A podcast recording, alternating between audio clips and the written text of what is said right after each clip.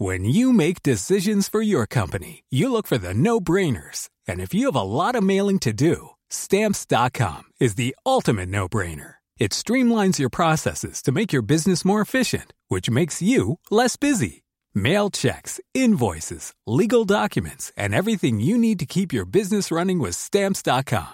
Seamlessly connect with every major marketplace and shopping cart. Schedule package pickups and see your cheapest and fastest shipping options from different carriers. With rates up to 89% off USPS and UPS rates. And with the Stamps.com mobile app, you can take care of mailing and shipping wherever you are. Make the same no-brainer decision as over 1 million other businesses with Stamps.com. Sign up with Code PROGRAM for a four-week trial, plus free postage and a free digital scale. No long-term commitments or contracts. That's Stamps.com. Code Program. Écrivain célèbre des années 1920-1930, homme de la collaboration, ministre de l'instruction publique sous le régime de Vichy, Abel Bonnard a été l'une de ces grandes figures intellectuelles, politiques de la première partie du XXe siècle. Une grande figure qui lui a permis de connaître des succès importants, et puis, du fait de la collaboration, du fait de sa présence jusqu'au bout dans le régime de Vichy, le déshonneur et l'oubli, si bien qu'aujourd'hui, ses œuvres ne sont plus euh, éditées ou très peu, et que, si bien que son nom même a quasiment disparu des mémoires.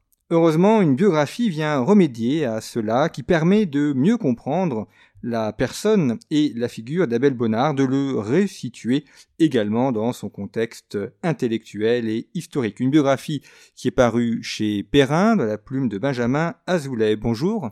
Bonjour, merci beaucoup de me recevoir. C'est un, plaisir pour évoquer effectivement cette euh, personne euh, euh, un peu complexe. D'ailleurs, la, photographie qui illustre votre biographie, on, le voit derrière le maréchal Pétain, donc ça montre à la fois une partie importante de sa vie, euh, cette euh, période où il a été un politique de premier plan, et lui-même d'ailleurs est, en deuxième plan euh, du maréchal, un peu en, retrait, ce qui montre bien aussi que ça a été quelqu'un qui a été toujours un petit peu dans l'arrière-cour ou un petit peu en, en, surplomb et ce qui explique aussi peut-être un petit peu aujourd'hui qu'il soit moins connu. Alors on va essayer de, de l'aborder peut-être d'abord en commençant euh, par euh, sa vie dans les années 1920-1930 où il a, il a été un, écrivain extrêmement important, extrêmement célèbre, lu, euh, adoré, membre de l'Académie française en 1932, c'est un des plus jeunes membres de l'Académie française. Qui, est-il cet Abel Bonnard et, quel est son, poids, son rôle littéraire dans cette France de l'entre-deux-guerres? Alors Abel Bonnard est le fils d'un petit euh, fonctionnaire euh, de province qui est gardien des, des prisons et d'une notable de Corse, Madame Begnelli. Et donc, il est de cette ascendance assez modeste finalement, mais avec une famille assez puissante eh bien, il va réussir à pénétrer dans les salons mondains dès l'avant-guerre, euh, dès 1908, et euh, se aider euh, par son génie poétique. C'est quelqu'un qui écrit très facilement de la poésie, il a, le vers vraiment facile, et il a les associations de mots, les associations poétiques vraiment aisées. Donc dès les années 1908-1909, euh, il, pénètre les salons mondains, il commence à se faire un nom en littérature, il publie un recueil qui s'appelle Les Familiers, qui est un recueil de, poèmes euh, de, poèmes dans, le ton de Copé, hein, qui parle d'animaux, euh, de, paysages de paysages ruraux. Et puis, il va commencer à diversifier un peu ses, travaux de plume et passer par tous, les, tous les genres littéraires, que ce soit le roman ou euh, les chroniques de moralistes dans la presse. Il est né en 1883, donc il a 30 ans en 1913, juste avant le, début de la Première Guerre mondiale. Euh, cette euh, guerre, comment est-ce qu'il la vit? Est-ce qu'il est mobilisé? Est-ce qu'il participe d'une manière ou d'une autre à, l'effort de guerre? Durant la Première Guerre mondiale, il va avoir des, des fonctions en fait assez peu liées au front. il va d'abord être brancardier, et puis, euh, il va ensuite euh, être euh, mobilisé dans la marine, donc c'est plutôt vers en Italie. Donc des fonctions qui ne sont pas aux avant-postes et qui vont lui permettre de se protéger durant la guerre. Et puis l'entre-deux-guerres, c'est le moment où il devient euh, véritablement célèbre et où là, là c'est la gloire littéraire. On le voit d'ailleurs dans euh, chroniqueur dans de nombreux journaux, les grands journaux de l'époque. Euh, il est reçu dans les salons. C'est l'apogée de sa, vie mondaine. C'est ça. En fait, dès l'avant-guerre, dès 1914, où il a publié deux romans, Le Palais Palmacamini et La vie et l'amour, il est devenu assez proche de, Proust, et donc il s'est fait quand même un, nom dans le milieu. Et dans l'entre-deux-guerres, il va revenir sur un nouveau genre littéraire, le, récit de voyage. Et donc il va partir euh, en Chine, en Amérique du Sud, et il va ramener de ses voyages des, de, véritables euh, bijoux euh, littéraires, des, récits de voyage vraiment intéressants qui, vont, fasciner le public. Et, ça va lui permettre de, se faire vraiment un nom, un autre nom. il est dans les journaux, au Figaro, au Journal des débats. Donc vraiment, il inonde euh, à la fois la presse et euh, les éditeurs de sa plume qu'il a facile et euh, où il, métaphorise un peu à longueur de, colonne. Alors ça, c'est effectivement le, genre de littéraire important, ces récits du voyage. On peut penser aussi à Paul Claudel, en a fait un petit peu, Paul Morand surtout, et c'est aussi le, cette période à la fois de la, colonisation, puis de où la navigation étant plus rapide, on peut aussi mieux euh, voyager. Euh, est-ce que hum, qu'est-ce qui se dégage dans ces récits de voyage? Quels sont les éléments qu'il met euh, en exergue de façon particulière? Parce que c'est plutôt les éléments historiques des pays qu'il a visités, l'architecture, l'archéologie?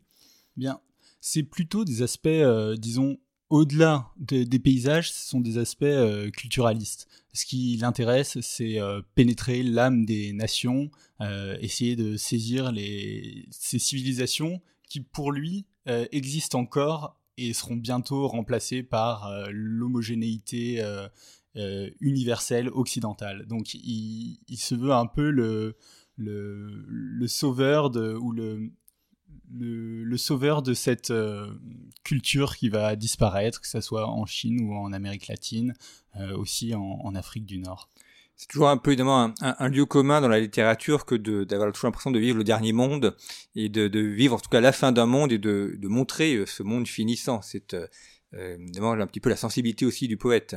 je pense que c'est effectivement le cas, mais c'est peut-être vrai au moment où il arrive en Chine, puisque il se joue, enfin la, situation politique est extrêmement euh, bouleversée, euh, les influences japonaises, euh, les influences soviétiques se confrontent dans une Chine qui est complètement morcelée, laissée aux seigneurs de guerre, et donc il va constater, peut-être parmi les premiers, ce basculement probable de la Chine vers le, communisme, et finalement cette disparition de ce qu'il apprécie le plus, de ce confucianisme qui a créé une, une, une civilisation absolument euh, formidable. Et, il, va, il va redouter euh, cette, euh, cette décadence. Est-ce qu'il fréquente les cercles poétiques ou littéraires de personnes comme Jean Giraudoux, Jean Cocteau, par exemple? C'est les mêmes mêmes ambiances ou pas du tout? Alors avant-guerre, il a été assez proche de Cocteau. En fait, euh, pour tout dire, il a été la coqueluche des salons juste avant euh, Cocteau. Donc en fait, Cocteau le remplace vers 1912-1913 euh, au premier rang des, des salons mondains. Et, c'est à ce moment-là qu'il va, va lui commencer à, avoir moins la main sur la littérature, disons, l'avant-garde de la littérature. Alors, les années 1930 euh, sont marquées aussi par des, des soubresauts politiques en France. Évidemment, on pense euh, l'élection du Front populaire en 1936, euh, la question des ligues, avec notamment les émeutes du 6 février 1934. Est-ce que lui se positionne par rapport à ça? Est-ce que il, il mêle littérature et politique? Bien, en fait, il y a quelques articles qui datent d'avant les années 30, dont un qui date même d'avant la Première Guerre mondiale, où euh, il apparaît comme fasciné par euh, le, pouvoir euh, transformateur de la guerre, il est fasciné par, la violence de la guerre et ce pouvoir qu'a la guerre à rebattre les cartes de l'histoire. Et c'est juste après l'accession de Mussolini au pouvoir, donc après la marche sur Rome, qui va se convertir au fascisme, mais sans le dire, tout en restant extrêmement discret à ce sujet-là pour pas porter atteinte à sa carrière littéraire. Donc dès les années 20, Et lui qui baigne régulièrement dans, dans, ce monde italien, il parle parfaitement italien, il passe énormément de temps dans les salons romains, énormément de temps à Venise, eh bien, il va euh, comprendre la doctrine fasciste, y adhérer, mais le taire, et c'est seulement après 33 et son élection, son accession à l'Académie française, qu'il va devenir un pamphlétaire. Et justement, dans ces pamphlets, dans ces textes politiques, euh, qu'est-ce qui se dessine de sa pensée politique? Qu'est-ce que qu'est-ce qu'il voudrait finalement? Quel est son programme politique, s'il en a Alors, lui, ce qui l'intéresse, c'est vraiment de rompre la mécanique de l'histoire, de créer un homme nouveau, un homme nouveau qui sera un homme profondément différent de ce que l'homme, euh, de ce que la République a forgé. Il vraiment, il pense que la République est coupable de l'abaissement euh, généralisé de l'homme et euh, que la Révolution française a, détruit en répandant ses idées sur l'ensemble de la planète tout, ce qui était bon dans la civilisation. Donc au-delà d'un aspect réactionnaire, en devenant fasciste, il veut créer un homme nouveau, un homme qui soit un homme supérieur, qui soit capable de reprendre son destin en main et de plus laisser l'histoire dans cette mécanique inexorable, mais vraiment de la forger lui-même. C'est ça qui le fascine. Et il y a une dimension aussi euh, moderniste ou futuriste chez lui. On sait que dans, le, fascisme, la, question moderniste est, est majeure. D'ailleurs, on le voit dans la dans l'architecture ou dans la peinture. Est-ce que ça se retrouve aussi dans son art et dans sa façon de penser à la littérature? Eh bien, lui, en littérature et, euh, et, en ce qui concerne les arts, il est plutôt intéressé par, euh, les, par les classiques. Sa, littérature n'a pas grand chose de révolutionnaire, elle puise aux, racines symbolistes, euh, un peu au, romantisme. Donc il n'y a, a, rien euh, dans son esthétique qui va être marqué par le futurisme euh, qui, se répand en Italie. Et ça, c'est assez paradoxal chez lui, mais c'est vraiment cette culture humaniste et ce désir de rupture radicale qui cohabitent. Est-ce qu'il a des liens avec Charles Maurras, avec l'Action française, comme le, grand mouvement intellectuel et journalistique d'ailleurs de cette époque? Oui, alors son objectif dans les années 30, ça va être vraiment d'essayer d'amener à petits pas, justement en tirant profit euh, de cette culture euh, assez euh, classique, traditionnelle, qui maîtrise parfaitement, d'amener la réaction vers le fascisme. Ça va être vraiment son objectif majeur de faire basculer le moracisme vers quelque chose de, de vers un, modèle qui soit beaucoup plus inspiré des, des théories mussoliniennes. Et c'est ça, ça va être mis en, échec et il va être cantonné finalement euh, dans les, le camp de Dorio, qui est quand même un camp extrêmement important hein, euh, avant la Seconde Guerre mondiale. Donc il va être un, un tribunicien euh, vraiment important du PCF et mais du PPF pardon, mais il va jamais réussir à emmener tout ce camp réactionnaire vers vers le fascisme.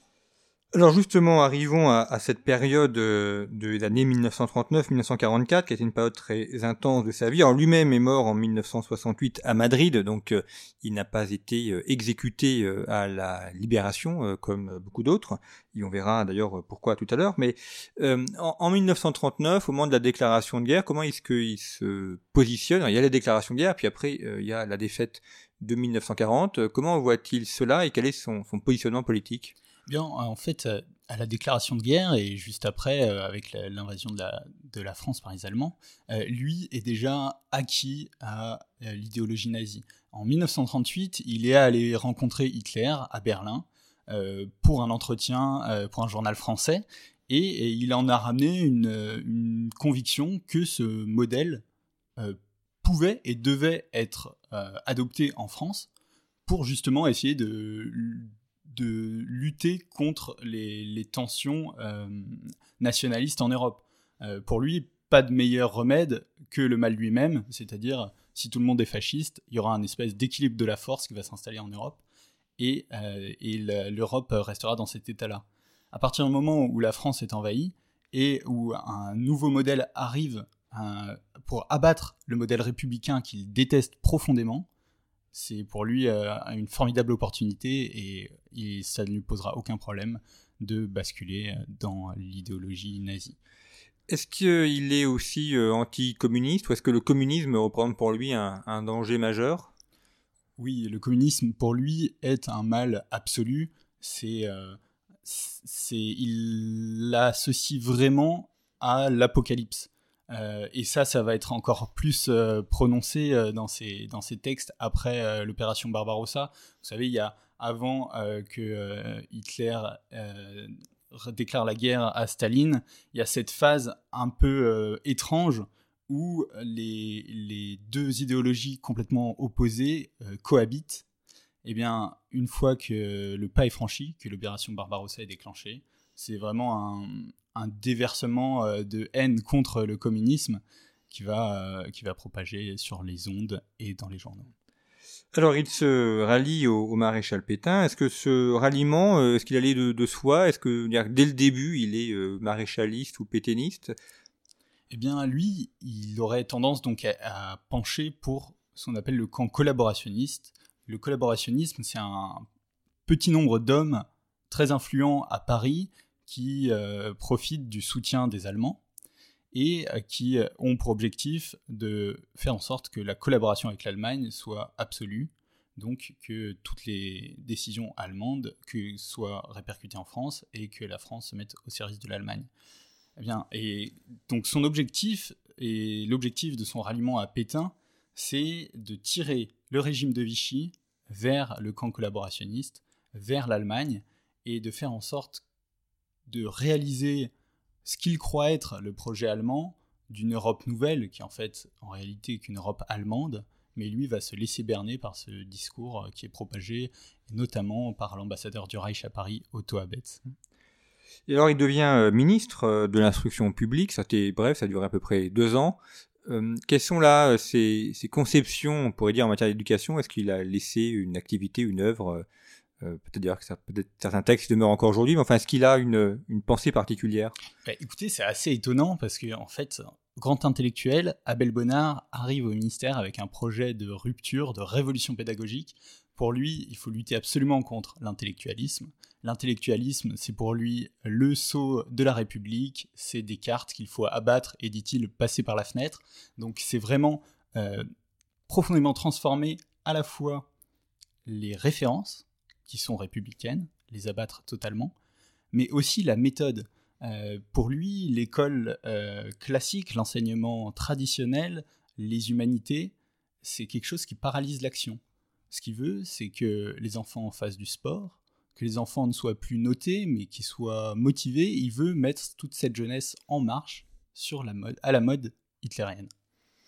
Oui, effectivement, rejet de l'intellectualisme, développement du, sport et, et euh, ce qui est d'ailleurs très curieux pour quelqu'un qui est euh, pétri de culture classique et, un grand poète, un grand écrivain, que de ne pas transmettre, vouloir transmettre ça à la jeunesse française.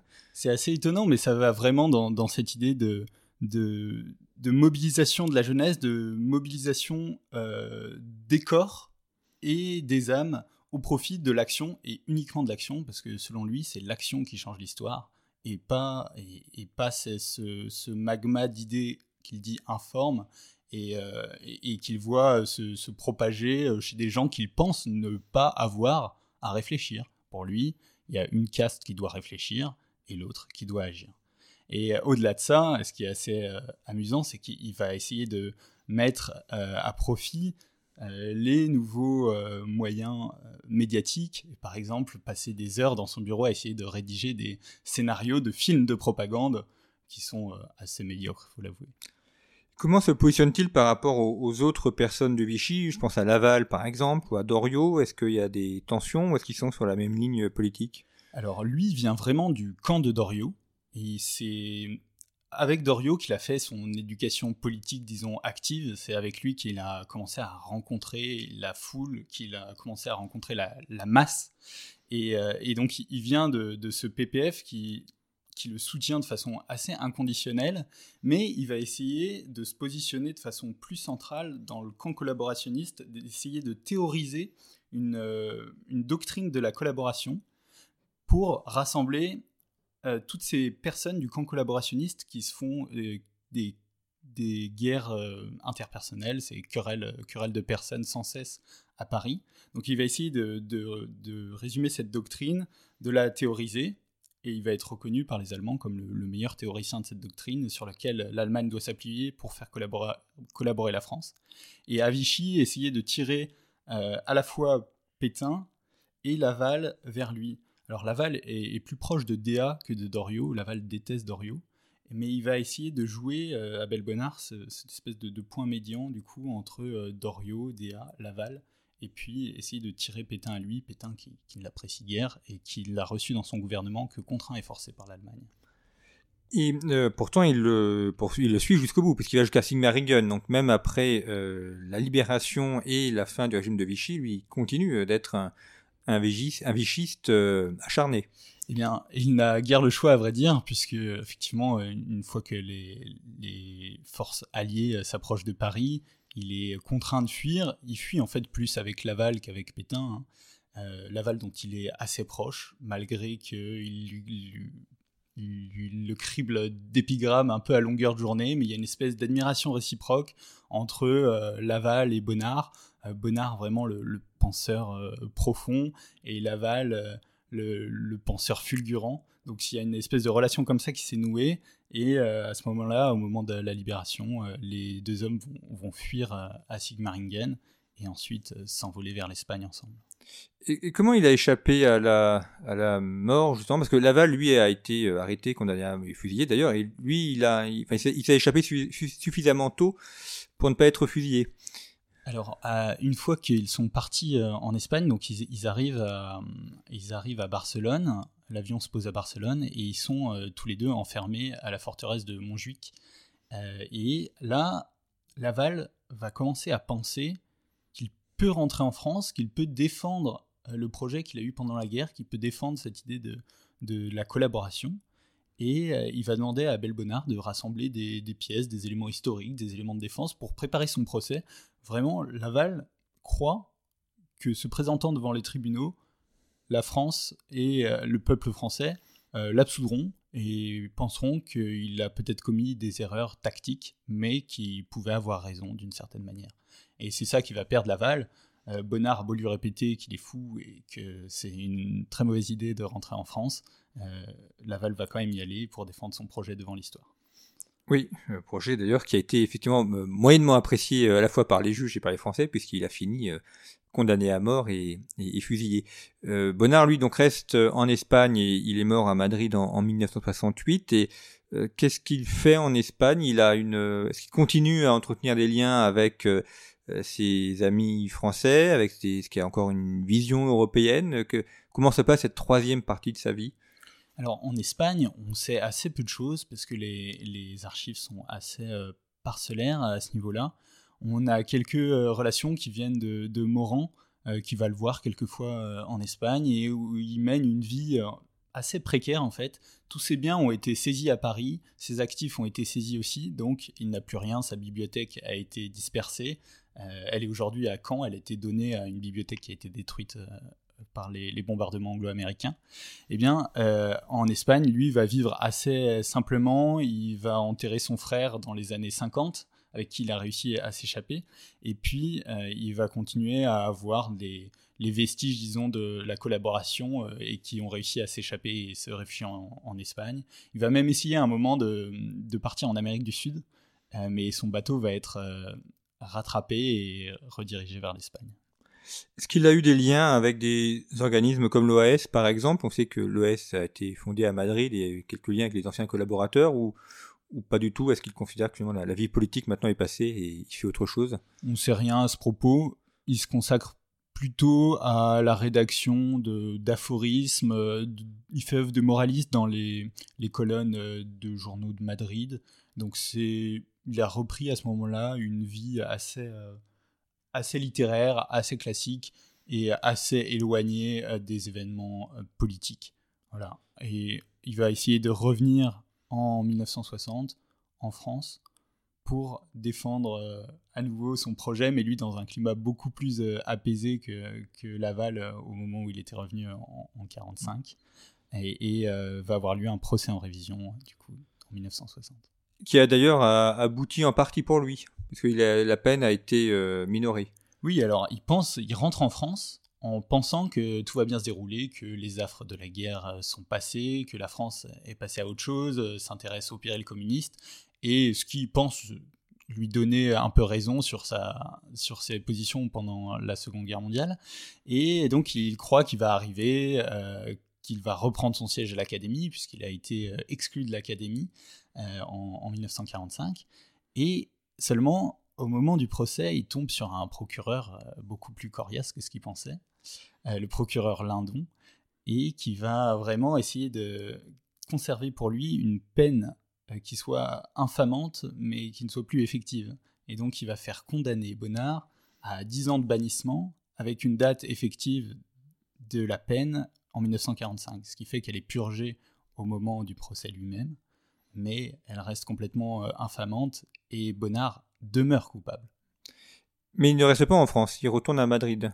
Et c'est pourquoi il retourne à Madrid parce que il est complètement discrédité, parce qu'il ne peut pas reprendre euh, son siège à l'Académie, parce que la France ne veut plus de lui.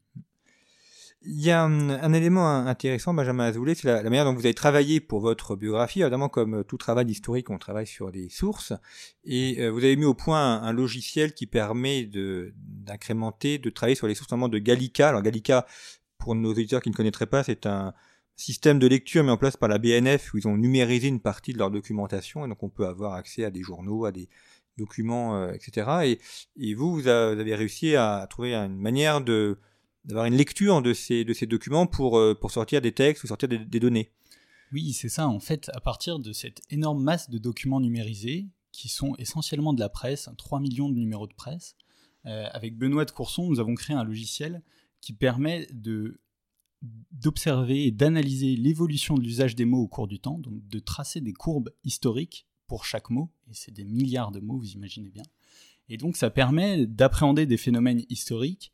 Et par exemple, ici, dans le cadre de ma biographie, en tapant simplement ces deux mots, Abel Bonnard dans le logiciel, on peut suivre assez finement l'évolution de sa notoriété au cours du temps. On voit les, premières réussites littéraires en 1908, 1909, euh, le succès en 1912, euh, on voit ce, creux que représente la Première Guerre mondiale, où évidemment euh, plus rien ne paraît.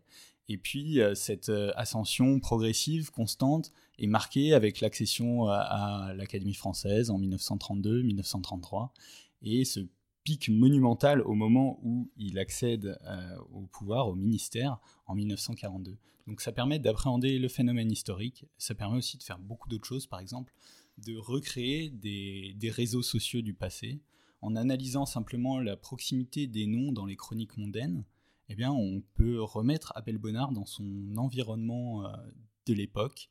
Dans l'entre-deux-guerres, on peut apercevoir un, nuage de noms autour de lui qui est proportionné donc à, leur proximité euh, dans, le, dans le corpus de presse. Eh ben, c'est un outil très utile, évidemment, pour tous ceux qui travaillent euh, sur l'histoire, effectivement, sur ces masses de documents. Merci beaucoup, Benjamin Azoulay, d'être venu à notre micro pour nous parler d'Abel Bonnard. Donc, votre biographie est parue chez Perrin, c'est la collection des grandes biographies Perrin. Euh, un ouvrage fort utile pour appréhender cette période compliquée des années 1900-1945 et puis pour s'immerger aussi dans cette vie littéraire et politique. Merci beaucoup pour votre fidélité. À très bientôt.